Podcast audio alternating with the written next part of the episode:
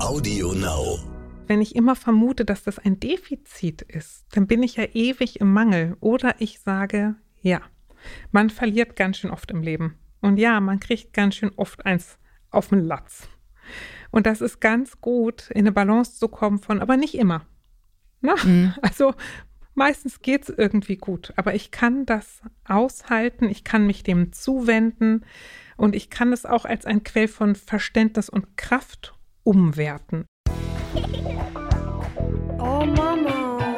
Räumt ihr bitte mal euren Scheiß hier weg. Mami, chill mal deine Base. Herzlich willkommen und schön, dass ihr wieder dabei seid bei einer neuen Folge von Elterngespräch, dem Podcast-Talk von Eltern für Eltern. Ich bin Julia Schmidt-Jorzig, habe selbst drei Kinder und jeden Tag neue Fragen rund ums Familienleben. Heute an Elke Schicke. Hallo Elke. Hallo Julia.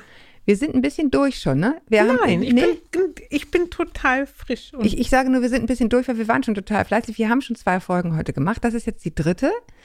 Wir hatten interessanterweise, die Sachen sind dann ja vorher gesendet worden, ein paar Mal schon so paar Themen. Das ist jetzt wieder eins, aber andere Dringlichkeit. Mhm. Es geht ja heute um eure Fragen und deswegen legen wir damit auch gleich los. Bist du jetzt soweit, Elke? Ich bin bereit, frisch, fröhlich. Hat die Gala beiseite gelegt. Aus dem Hause Gruner und ja, natürlich. So, jetzt geht es los. Liebe Julia, ich bin seit zweieinhalb Jahren mit meinem Freund zusammen, wurde recht schnell schwanger und unser gemeinsamer Sohn wird in drei Wochen ein Jahr alt. Wir leben nicht zusammen, da wir beide noch je ein älteres Kind haben, zehn oder elf Jahre, und ein Zusammenziehen aus den verschiedenen Bezirken für einen der Großen einen Schulwechsel und einen sehr langen Schulweg bedeutet hätte. Seit Beginn unserer Beziehung hat er regelmäßig Bier getrunken. Also nicht das Kind natürlich, mhm. sondern der, der, der Vater des, des dritten Kindes sozusagen, also des gemeinsamen Kindes, mhm. genau. Ich habe mir nicht so viel dabei gedacht und ich fand, dass das seine Sache ist. Ging auch davon aus, dass er das nicht mehr so viel tun würde, wenn das Baby da ist. Nun ja, der Konsum, der damals am Wochenende, soweit ich das noch erinnere, am späten Nachmittag oder Abend losging, hat sich wegen des Babys nicht verändert. Es ist eher so, dass immer früher mit der ersten Flasche begonnen wird und dann kontinuierlich eine nach der anderen. Das Frühste, was mir auffiel, war, auffiel, war gegen 11 Uhr vormittags. Als das Baby da war, begann es mich zu stören und mir fiel auf, dass man ihn immer mit einer Bierflasche in der Hand sieht dass ich das für ein Leben mit Baby unpassend fand.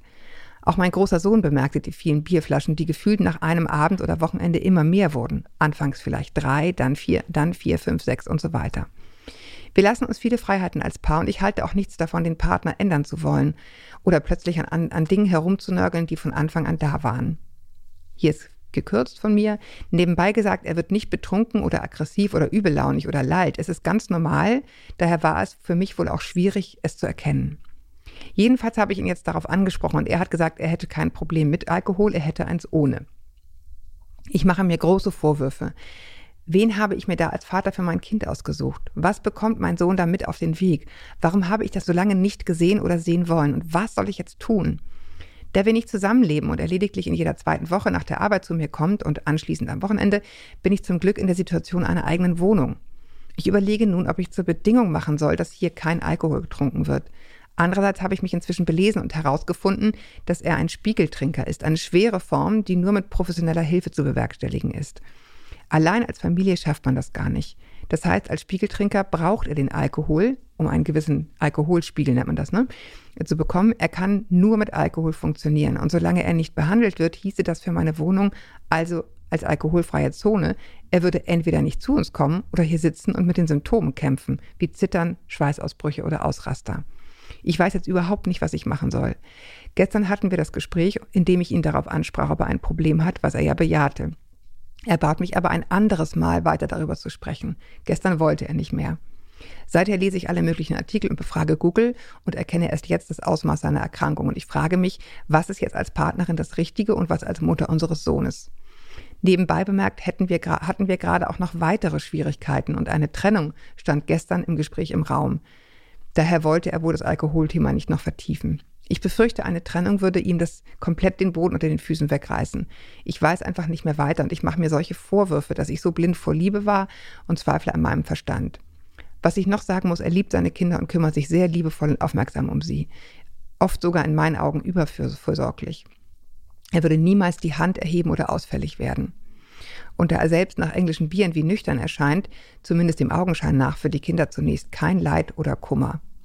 Hintergründig mag das sicher anders aussehen. Ähm, vielleicht mal eine Sache äh, gleich vorweg. Ähm, wie so häufig bei Mails, die wir bekommen, sind das Sachen, für die wir keine Fachleute sind. In dem Fall auch nicht. Es gibt dafür Fachleute und da sollte man auch hingehen. Das ist mal das, glaube ich, sagen wir mal gleich vorneweg. Ne? Hier handelt es sich wirklich äh, im schlimmsten Fall um Co-Alkoholismus. Also wie, wie geht man als Paar damit um? Dafür sind wir keine Profis. Dafür gibt es Leute, die sich damit auskennen, die auch ganz klare Verhaltensrichtlinien sozusagen Menschen mitgeben, die mit Alkoholikern zusammen sind. Und es macht Sinn, sich fachliche Hilfe zu holen. Und wir können da jetzt trotzdem drüber reden. Und du hast sicherlich mehr Ahnung als ich, aber ich will nur sagen, es gibt für sowas Stellen und es macht auch Sinn, zu diesen Stellen zu gehen. Das gilt eigentlich fast für grundsätzlich alle Mails, die wir bekommen. Erziehungsberatungsstellen oder was auch immer. Wir sind, also ich bin nur Journalistin. Und wir sind zu im- weit weg. Ja. Also wenn man, man würde ja noch weit weg. x Millionen Fragen mehr stellen, um wirklich in der Tiefe zu verstehen, mit was, was, da hat man passiert. Genau, wir können Genau. jetzt hier nur drüber reden und es zum Anlass nehmen für andere, die das gleiche Thema irgendwie schon spüren, zu sagen, oha, stimmt, ich habe das immer weggedrückt, aber es ist echt ein Problem. Ne? Das, das ist ja das Gute an so einer Sendung, dass andere sich ermutigt fühlen, auch zu handeln. So, das als Vorrede finde ich nur wichtig, weil das hier ein manifestes Problem ist und keine Kleinigkeit. Jetzt darfst du. Ich will das, was du vorweggenommen hast, nochmal ausbauen und sagen, insbesondere Suchtberatungsstellen, Genau, das ist ein Riesenstandbein von den ähm, Angehörigenberatung anzubieten. ganz genau. Genau. Und, äh, Ein extra Feld. Genau, und insofern ist das total okay, sich auch erstmal nur als Angehörige beraten zu lassen. Es muss gar nicht unbedingt die Partnerin zuerst hingehen. Geht auch so rum. Ja, Genau. Ich, ich bin so über eins gestolpert, nämlich über diese großen Vorwürfe, die sie sich macht, auf was ihr da reingefallen ist, was für einen Vater sie ausgesucht hat. Ne? Mhm.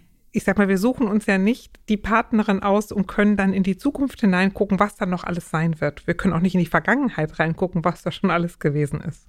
Sondern wir entscheiden uns für einen Menschen, den wir in dem Moment super finden, der, wie sie auch sagt, liebevoll ist und nett, offensichtlich auch zuverlässig. Die hat sich da in einen rundum richtig netten Kerl verliebt. Ganz genau. Also weil jemand Alkoholiker ist und ein Suchtproblem hat oder psychologische Probleme, ist er deswegen nicht weniger in Ordnung. Au- Auch nicht unbedingt deswegen ein schlechtes Elternteil. Die brauchen Ja. vielleicht Unterstützung in Punkten. Ich sag mal, meiner Erfahrung nach ist insbesondere Sucht ähm, nicht unbedingt etwas, was, äh, wie sage ich das mal, die Gemeinen unter uns trifft. Na, Sucht hat häufig was, trifft häufig Leute, die Hochempfindsam sind. ja, die Konflikte vermeiden, die es gern allen recht machen, die sich überbiegen da drin, es gut zu machen. Und er schreibt sie ja auch über Vordückel, überfürsorglicher Genau. Vater fast in ihrer Genau. Meinung. Und dann Mhm. ist Sucht eben häufig etwas, wo ich mir eine Pause nehme oder ich auch so für einen Puffer sorgen kann oder mich auch wegbeamen kann. Jetzt unterscheiden sich die Süchte durchaus, aber ich bleibe jetzt mal so bei Alkohol im Groben und Mhm. Allgemeinen. Ne? Also ähm, was möchte derjenige nicht mehr spüren? Ja, was möchte er nicht mehr spüren oder was möchte er total gerne endlich mal spüren? Nämlich seine Ruhe zu haben und seine Distanz zu haben und sich nicht so doll aufregen zu müssen. Mhm. Nicht so involviert zu sein vielleicht, ne? Ja. Ruhiger zu sein. Mhm. sich mal was zu gönnen. Also da können ich, und wir kennen den, den Vater ja nun nicht. Ich, also auch die Frage von wann, wann ist es ähm, missbräuchliches Verhalten, wann ist es Sucht, wann Gut, wird es dieses schwierig. hier Das ist aber definitiv missbräuchliches Sag- Verhalten. Aber es ist von außen wahnsinnig schwer zu betrachten. Es gibt sehr viele hochfunktionale Leute mit süchtigem Verhalten. Also darum nochmal würde ich dir so zustimmen, es kann man von hier aus nicht entscheiden. Das kann vielleicht auch sie noch nicht mal so genau richtig Genau. wissen.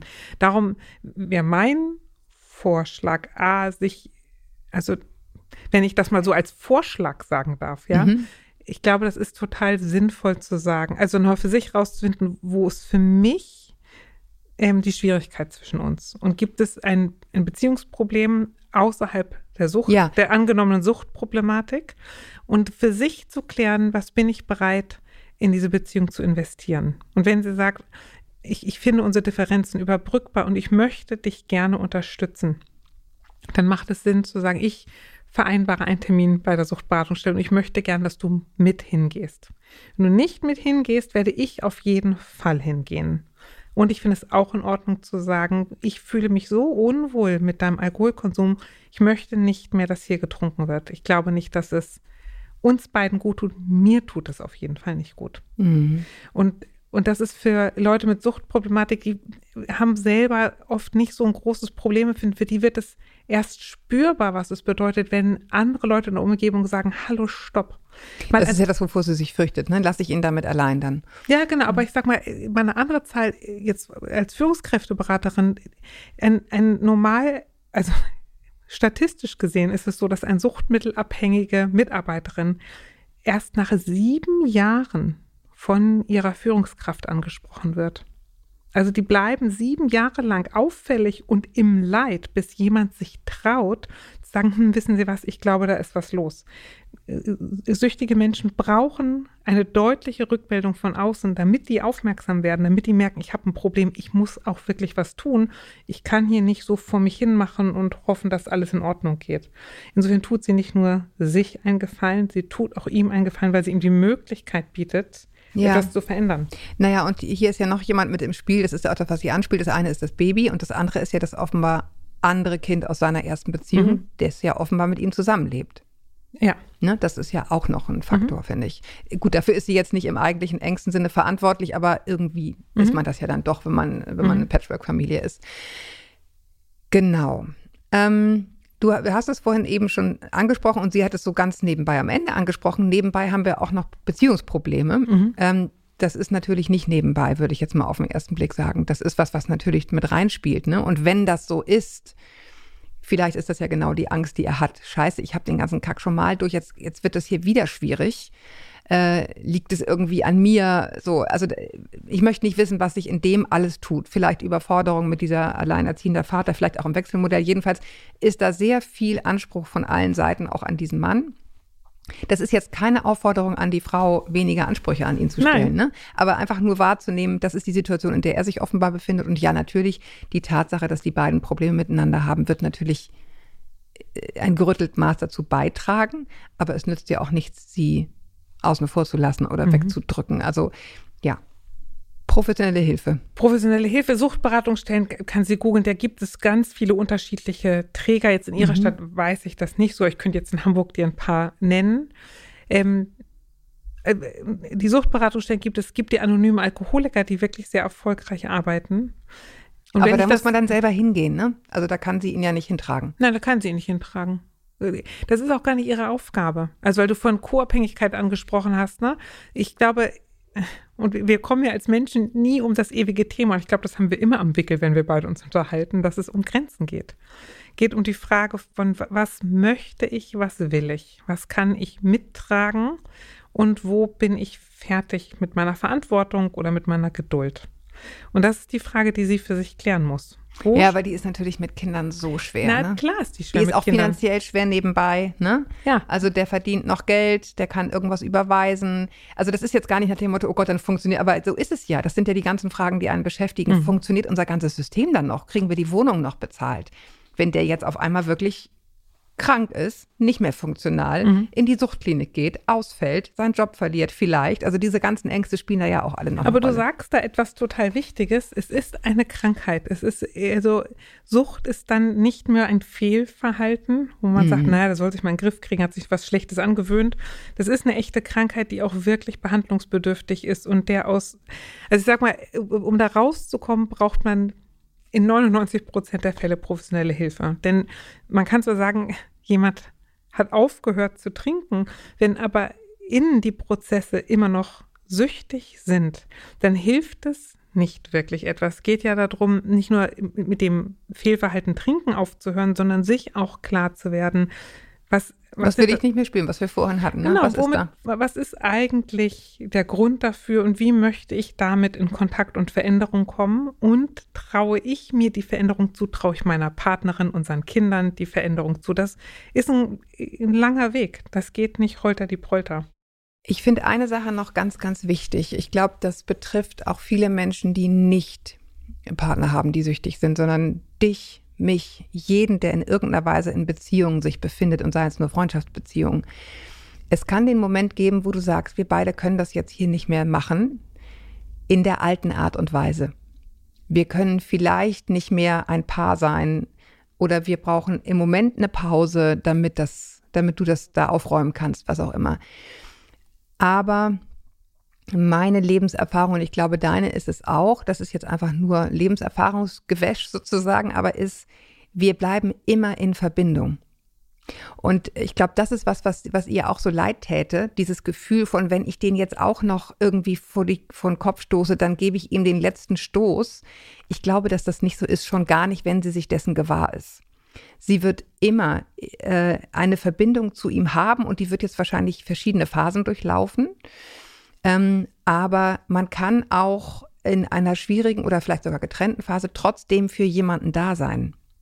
In veränderter Weise. Ja. Das geht auch, wenn man getrennt ist im Übrigen. Also alle Untersuchungen sagen, äh, das Problem ist nicht die Scheidung. Das Problem ist die Qualität der Beziehung, die die Eltern dann haben.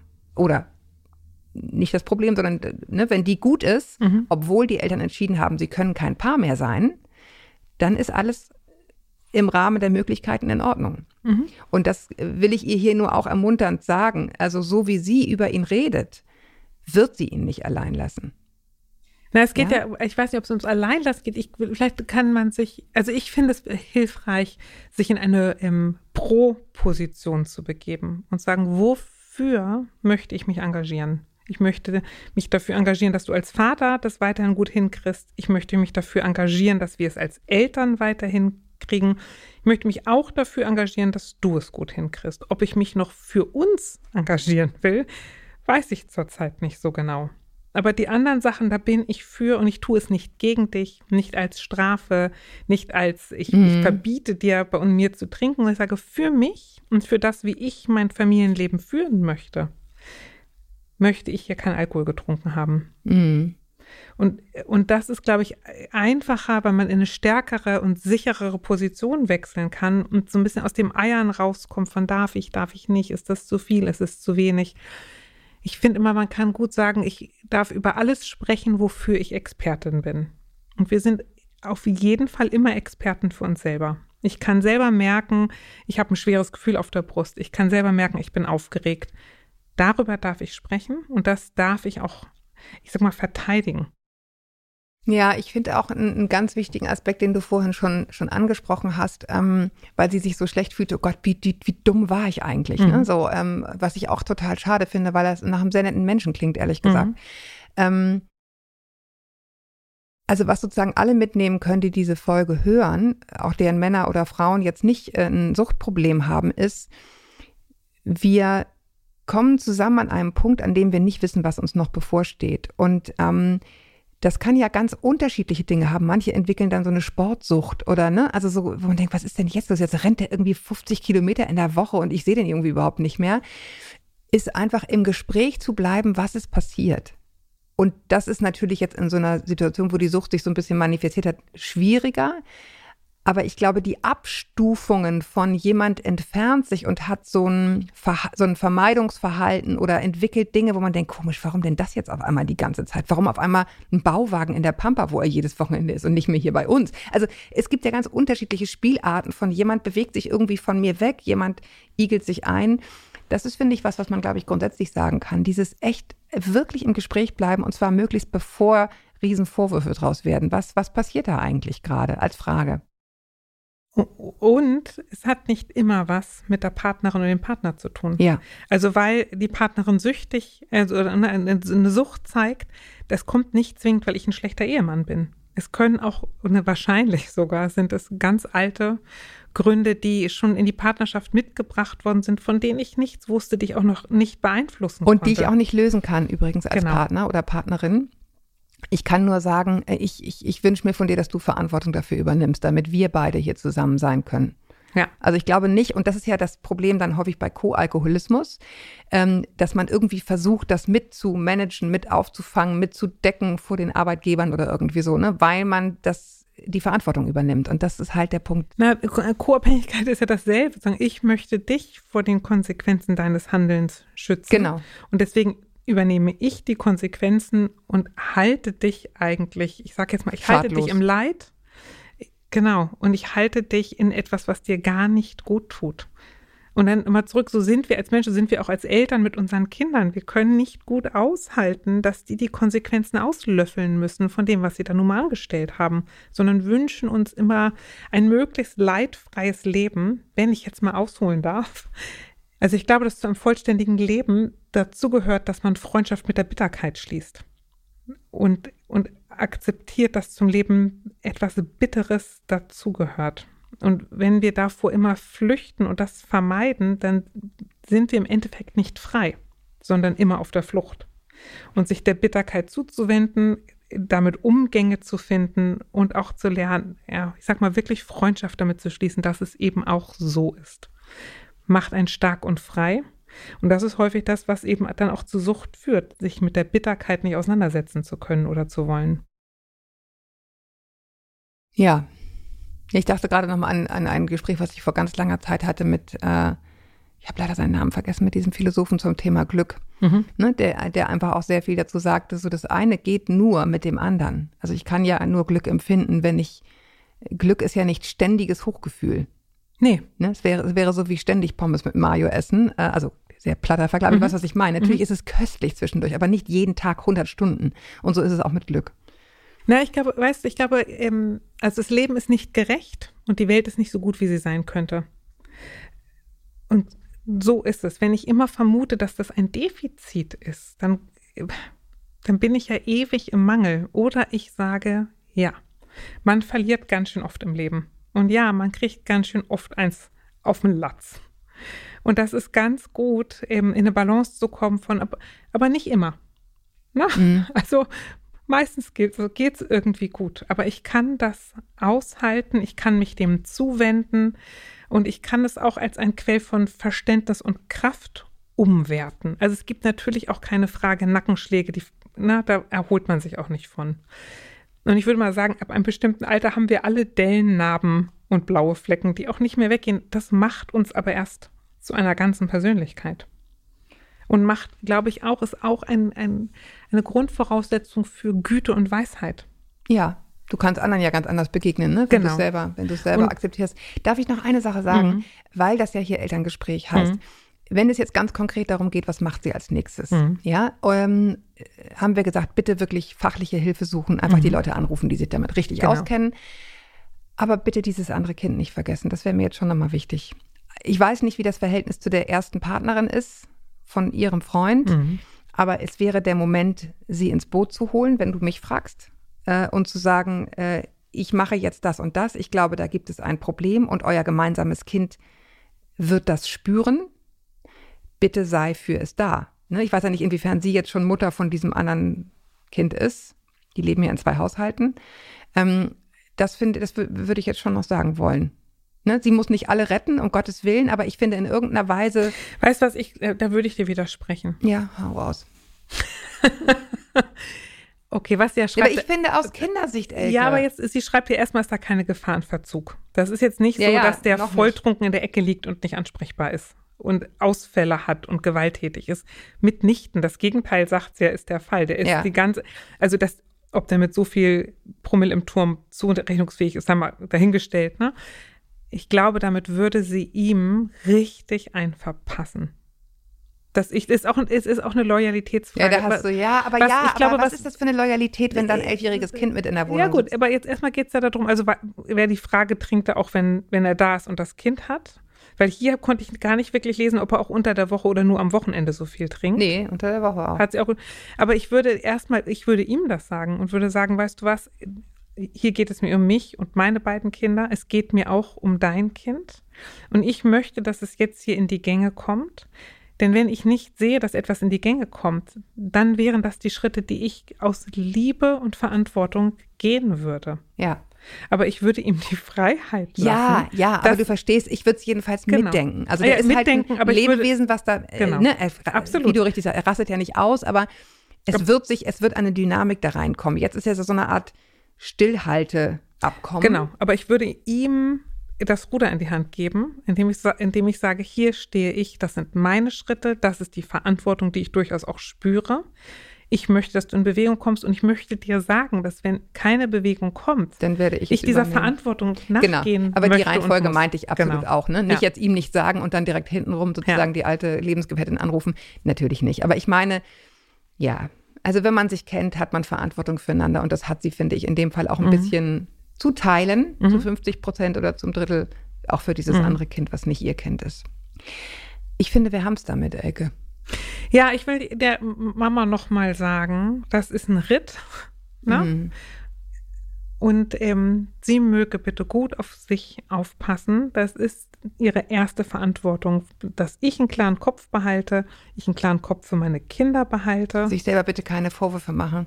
Nein, das ist, ich, ich finde, gib dir recht, das hört sich wie ein echt netter Typ an. Also das, na klar, die wird sich, die ist ja nicht bekloppt, die wird sich schon verliebt haben, weil der echt Knorke ist. Na, und, und da ist jetzt ein Problem und sie möge bitte gut auf sich aufpassen, denn das ist das, was da im System offensichtlich ein Loch ist. Ja, Ja? ich finde auch. Elke, ich danke dir. Oh, manchmal, äh, könnt ihr uns mal schöne Sachen schreiben, auch mal? Wenn was gut geklappt hat oder so. Also, ja, ich, ich freue mich, wenn wir helfen können, aber es ist, glaube ich, wie so häufig, auch wenn man mit Freundinnen spricht und denkt so, oh, es war wieder, die Nacht war wieder so kurz und dieses und jenes und so. Es gibt auch sehr viele sehr schöne Aspekte Total. von Familie sein. Und ich freue mich aber, das habe ich, hab ich glaube ich, in der vorletzten Folge auch gesagt, das ist das Schöne für uns an dieser Arbeit, dass man irgendwie merkt, es kommt irgendwie an und es hilft wirklich tatsächlich Menschen, äh, dass wir hier darüber sprechen. Das macht mich total froh, dann auch wieder einen Blick für die, für die schönen Dinge zu haben. Aber klar, sie hat jetzt erstmal ein dickes, dickes Brett für sich, aber das wird schon. Ja, es wird auf jeden Fall. Punkt. Ja. Also, bis wir uns wieder hören, haltet den Kopf über Wasser. Wirklich, bitte. Ahoi aus Hamburg. Tschüss, Elke. Tschüss.